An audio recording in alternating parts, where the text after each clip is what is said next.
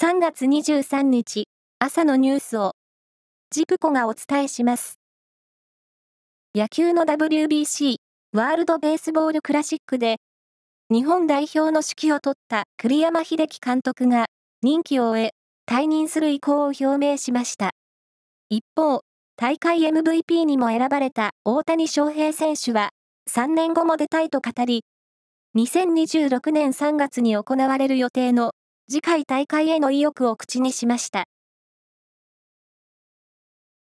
共同通信によりますと、アメリカの中央銀行にあたる FRB 連邦準備制度理事会は22日、主要政策金利を0.25%引き上げることを決めました。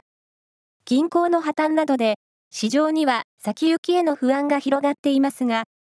物価上昇の抑制を優先した形です。アメリカのバイデン大統領が今年5月に、アメリカの半導体大手、マイクロンテクノロジーの子会社の広島県にある半導体工場を視察する方向で調整していることが分かりました。G7 サミットに合わせて行われ、岸田総理大臣も同行して、半導体分野での協力をアピールします。中部電力は2024年度の社員の定期採用計画について、2023年度より40人多い440人にすると発表しました。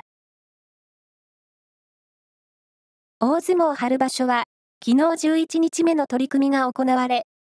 平幕緑富士は、小結若元春に押し倒され、初黒星を喫しましたが、単独首位は守りました。小結の大栄翔が2敗で追いかけます。選抜高校野球、大会5日目は、山口の光高校、千葉の仙台松戸、東京の東海大菅生がそれぞれ勝って3回戦に進みました。フィギュアスケートの世界選手権は昨日、埼玉スーパーアリーナで開幕し、女子のショートプログラムは、日本勢初の2連覇がかかる坂本香織選手が、今シーズン世界最高得点を出し、トップに立ちました。ペアのショートプログラムでは、日本勢初優勝を目指す、三浦陸、木原隆一ペアが首位発進しました。ドイツなどの国際研究チームが、作曲家のベートーベンの髪の毛から遺伝子情報を解読し、肝臓病のリスクを高める遺伝子の変異や、B 型肝炎ウイルスに感染した形跡を発見したと、アメリカの科学雑誌に発表しました。ベートーベンは大量の酒を飲んでいたという言い伝えもあり、チームはこれらが肝硬変での死亡につながったと推定しました。以上です。